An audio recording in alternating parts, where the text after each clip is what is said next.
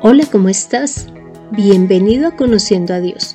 Mi nombre es Consuelo Gutiérrez y te estaré acompañando en este podcast, en donde conocerás más de Dios y cómo llevar a la práctica tu vida de fe. Te cuento que hay varias formas de determinar si un vino es de buena calidad. Básicamente se analizan cinco aspectos. Y el primero es que hay que hacer una evaluación general. Y es que los mejores vinos poseen el equilibrio perfecto entre sus distintas características, como son el aroma, el sabor, la acidez y el color. Si todas las características son percibidas en el mismo grado, estarás ante uno de los mejores vinos. Lo segundo que evaluamos es el color y es que debemos de estar atentos a que el color del vino sea cristalino. Si el vino que estamos examinando está turbio, eso significa que no está en buenas condiciones. Aunque también hay que aclarar que el vino blanco, al pasar los años, se puede oscurecer un poco y que el vino tinto, también al pasar el tiempo, se puede aclarar un poquito. Lo tercero es el olor, y es que el aroma de un vino mejora la experiencia de su consumición. Los mejores vinos atesoran distintos aromas que intensifican su sabor. Y es por ello que los expertos, antes de beber un vino, siempre lo giran dentro de la copa y lo huelen para percibir sus distintos aromas. En los mejores vinos nunca debes de encontrar olores a vinagrados, a corcho, a humedad o a moho. Si esto es así, es señal de que el vino no está en buen estado. Lo cuarto que se analiza es el sabor. Un pequeño sorbo nos bastará para reconocer el sabor del vino. Deja que el vino repose en tu paladar. Examina la dulzura, los sabores únicos y frutales. Si el sabor es a uva, es un buen vino. Y lo quinto es el cuerpo. Y el cuerpo del vino es uno de los parámetros que se tienen en cuenta a la hora de puntuar un vino. Y eso se valora en las catas de vino. Un factor muy importante cuando evaluamos el cuerpo de un vino son los taninos. Estos son unos elementos de textura que hacen que el sabor del vino sea áspero. El tanino aporta un sabor seco, áspero, rugoso, astringente y se puede notar especialmente en el medio de la lengua y la parte delantera de la boca. Como punto final, un buen vino debe perdurar tanto en nuestro olfato como en nuestra boca. Estos cinco puntos son los que evalúan las personas para saber si un vino es de buena calidad. Es probable que te estés preguntando por qué hablé del vino. Pues para que lo descubras, leeremos Juan 2 del versículo 1 al 11, que dice: Al tercer día se celebró una boda en Cana de Galilea, y estaba allí la madre de Jesús. Fue invitado también Jesús con sus discípulos a la boda. Y como faltó el vino, la madre de Jesús le dijo, ¿no tienen vino? Jesús le dijo, ¿qué tiene que ver eso conmigo y contigo, mujer? Todavía no ha llegado mi hora. Su madre les dijo a los que servían, hagan todo lo que él les diga. Había allí seis tinajas de piedra para agua, de acuerdo con los ritos de los judíos para la purificación. En cada una de ellas cabía de 40 a 74 litros. Jesús les dijo, llenen de agua las tinajas, y las llenaron hasta el borde. Luego les dijo, saquen ahora y llévenlo al encargado del banquete. Se lo llevaron, y cuando el encargado del banquete probó el agua ya hecha vino, y no sabía de dónde venía, aunque los sirvientes que habían sacado el agua sí lo sabían, llamó al novio y le dijo, Todo hombre sirve primero el buen vino, y cuando ya han tomado bastante, entonces saca el inferior, pero tú has guardado el buen vino hasta ahora. Este principio de señales hizo Jesús en Caná de Galilea y manifestó su gloria y sus discípulos creyeron en él.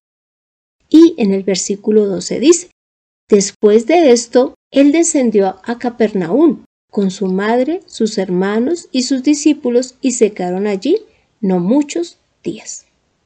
Como pudiste escuchar, hablé del vino porque hoy vamos a continuar estudiando Juan.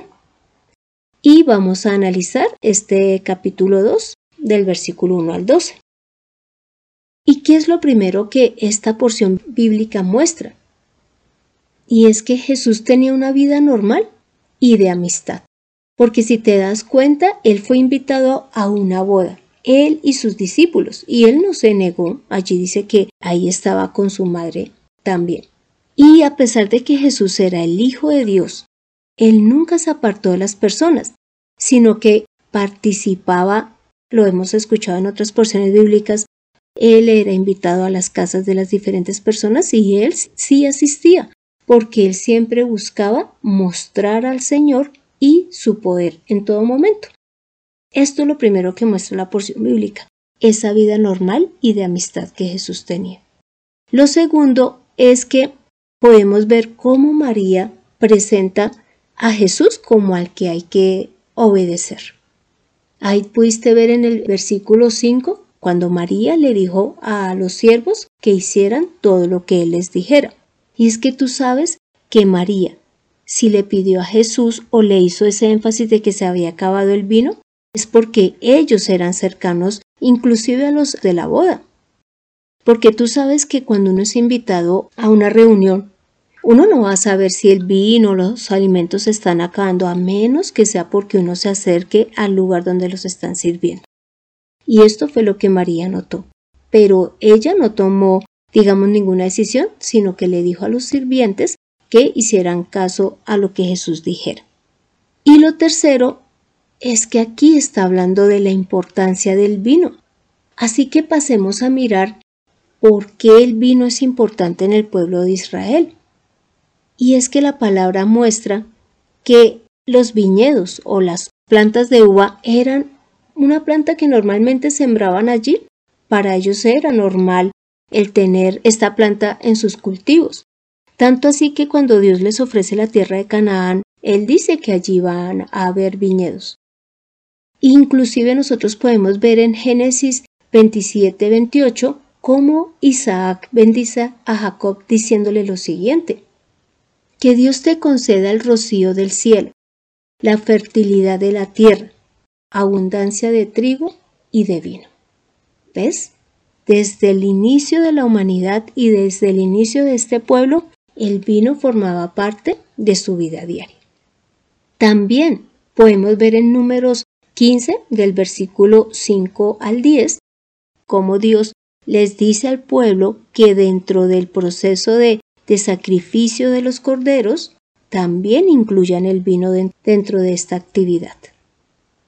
Y en Deuteronomio 18.4 podemos ver que Dios también estableció que como parte de las, primicias se ofrendara o se diera el vino.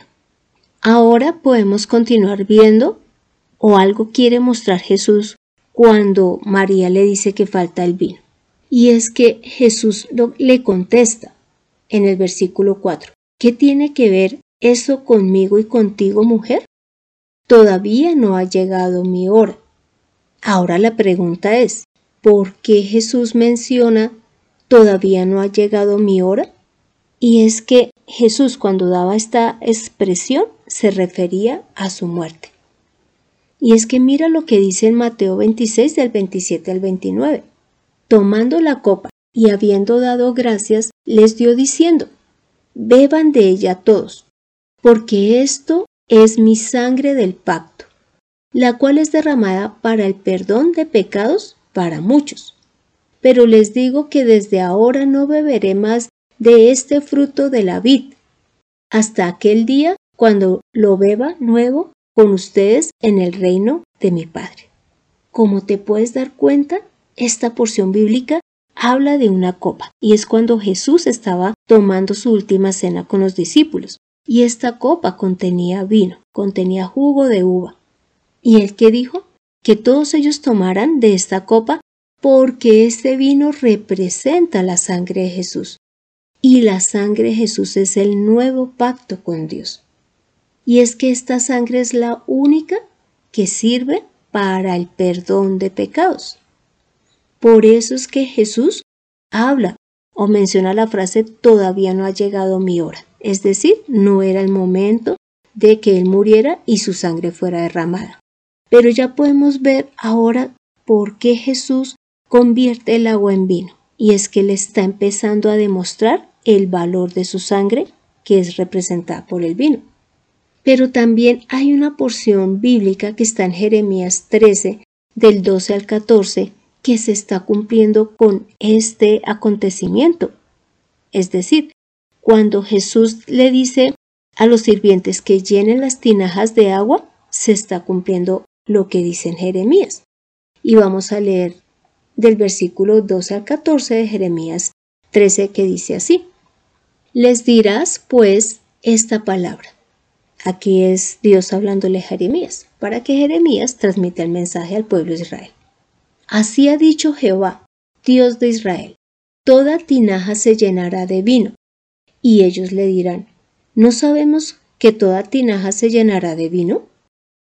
Entonces les dirás, así ha dicho Jehová, he aquí que yo lleno de embriaguez a todos los moradores de esta tierra, y a los reyes de la estirpe de David que se sientan sobre su trono, a los sacerdotes y profetas, y a todos los moradores de Jerusalén. Y los quebrantaré el uno contra el otro, los padres con los hijos igualmente, dice Jehová. No perdonaré ni tendré piedad ni misericordia, para no destruirlos. Bueno, ¿qué pasaba en este momento en donde Dios menciona lo de que las tinajas van a ser llenas de vino? Y es que el pueblo de Israel se había mostrado como un pueblo idólatra, al cual le servía no a Dios, a, su Dios creador, sino a estos ídolos que ellos habían creado, creado. E inclusive eran orgullosos. ¿Y qué es lo que estaba ocurriendo en ese instante? Pues que los judíos no estaban identificando a Jesús como ese Señor que Dios iba a enviar, como ese Salvador. Inclusive mira lo que dice en Juan 2 del 8 al 10. Luego les dijo, saquen ahora y llévenlo al encargado del banquete. Se lo llevaron, y cuando el encargado del banquete probó el agua ya hecha vino y no sabía de dónde venía, aunque los sirvientes que habían sacado el agua sí lo sabían, llamó al novio y les dijo, Todo hombre sirve primero el buen vino, y, cuando ya han tomado bastante, entonces saca el inferior, pero tú has guardado el buen vino hasta ahora. Y es que con estas palabras del encargado de la fiesta está dando a entender que las personas ya se habían embriagado. Y que por eso inclusive esta persona, el encargado pensó que el novio iba a dar ahora un vino de menor calidad. Pero no fue así. Pero sí se relaciona con lo que dicen Jeremías, cuando menciona que ellos están es, o que Dios los va a embriagar porque están adorando ídolos. Es decir, cuando uno está embriagado no está atento a lo que ocurre.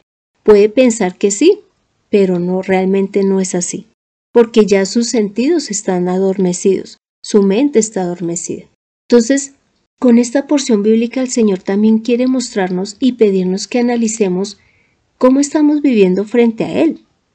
Si de pronto estaremos viviendo en religiosidad, en falta de amor hacia los hermanos, si estaremos teniendo idolatría hacia las cosas del mundo, hacia nosotros mismos, o si nos estaremos mostrando orgullosos pensando que no necesitamos de Dios. Y que estando en esa actitud, Jesús pase por nuestras vidas y nosotros no podamos recibir de su vino, no podamos recibir de su sangre que nos da el perdón de pecados. Y lo cuarto que también muestra esta porción bíblica es que Jesús está mostrando su gloria. Y es que mira lo que dice en el versículo 11 de Juan 2. Este principio de señales hizo Jesús en Cana de Galilea y manifestó su gloria y sus discípulos creyeron en él. ¿Y qué es gloria? No es el nombre de una mujer. Significa es fama, honor y majestad. Cuando Jesús convirtió el agua en vino, estaba mostrando su honor y su majestad. ¿Para qué? Para que sus discípulos creyeran, para que la gente que no estaba ebria en esa fiesta lo pudieran reconocer y pudieran recibir de ese vino que era de mejor calidad. Y ahí podemos ver que inclusive él se manifestó o su gloria fue manifestada a su madre María, quien evidentemente sabía que Jesús era el Hijo de Dios, a sus discípulos, y ellos a su vez creyeron cuando vieron el milagro de Jesús y a los sirvientes que estaban atendiendo en esta fiesta. ¿Por qué? Porque ellos también estaban atentos. Ahora te pregunto, ¿quieres recibir y tomar del mejor vino? Pues si tu respuesta es sí, reconoce que Jesús es el único que nos puede dar la salvación a través de su sangre, el que puede perdonar nuestros pecados. Y cada vez que tú tomes la Santa Cena, hazlo recordando la entrega que Él realizó en la cruz y cómo se derramó su sangre para que pudiésemos ahora presentarnos ante el Padre. Y no dejes que eh, los afanes de esta vida, que los placeres del mundo te distraigan, te embriaguen y cuando venga Jesús, de pronto no estemos atentos. O que teniendo a Jesús al frente, prefiramos estar distraídos en otras cosas. Porque esto significaría que estaríamos en esa condición tenían los que estaban en la boda y que no se dieron cuenta de que hubo un mejor vino al final porque ya estaban ebrios. Y es que mira lo que dice en cuanto a la Santa Cena en 1 Corintios 11 del 26 al 32. Todas las veces que coman este pan y beban esta copa, anuncian la muerte del Señor hasta que Él venga. De modo que cualquiera que coma este pan y beba esta copa del Señor de manera indigna, será culpable del cuerpo y de la sangre del Señor. Por tanto, examínese cada uno a sí mismo, y coma así del pan y beba de la copa. Porque el que come y bebe, no discerniendo el cuerpo, juicio come y bebe para sí. Por eso hay entre ustedes muchos enfermos y debilitados, y muchos duermen. Pero si nos examináramos bien a nosotros mismos, no se nos juzgaría. Pero siendo juzgados, somos disciplinados por el Señor, para que no seamos condenados con el mundo. Mira esta porción bíblica que está hablando de la forma correcta de tomar la Santa Cena, muestra que nosotros cuando la recibimos, recibimos el vino y recibimos el pan, debemos de estar pensando en el sacrificio de Jesús y creyendo en esa obra, sabiendo que Él sí nos limpió de pecado, entonces que hagamos un análisis de si realmente hemos creído o no en el Señor Jesús. Y que cuando nosotros hagamos ese análisis, claro que podemos ser juzgados por Dios, o sea que nosotros nos demos cuenta que no estamos creyendo o no le estamos dando el valor a, a ese sacrificio. Pero es mejor que esto ocurra estando aquí para que Dios nos pueda disciplinar y corregir y no que seamos condenados como el mundo. Y es que en estos días me ocurrió que hablando con un muchacho, él me dijo que él no creía en Dios, que él creía en la evolución. Pero pues él después, al poquito tiempo, tuvo que estar en, en una misa. Y estando en la misa, él participó de la cena. Yo me puse a analizar. Si él ayer o antier me dijo que no creía en Jesús, ¿por qué la está tomando? Entonces que nosotros no caigamos en ese error de no valorar el vino que Jesús nos está dando, es decir, su sangre. ¿Y qué ocurre con todo esto que estamos viendo? Y es que cuando te hablaba de cómo podemos saber si un vino es de buena calidad, es porque para nosotros, entre comillas, va a ser fácil determinar si este vino tiene ese sabor, color, olor y textura que nos agrada. Pero nunca ningún vino ni nada que nos pueda dar el mundo va a superar el valor de lo que Jesús nos puede ofrecer. Ningún vino va a ser mayor que el vino que nos está ofreciendo Jesús. Así que te pido que reconozcas a Dios y a Jesús como tu Salvador y recibas esa sangre que Jesús ha derramado para el perdón de los pecados. Y te invito a que me acompañes a esta oración final. Padre Santo, gracias por darnos a Jesús y su sangre preciosa, a través de la cual tenemos el perdón de pecados. Gracias porque siempre nos das lo mejor.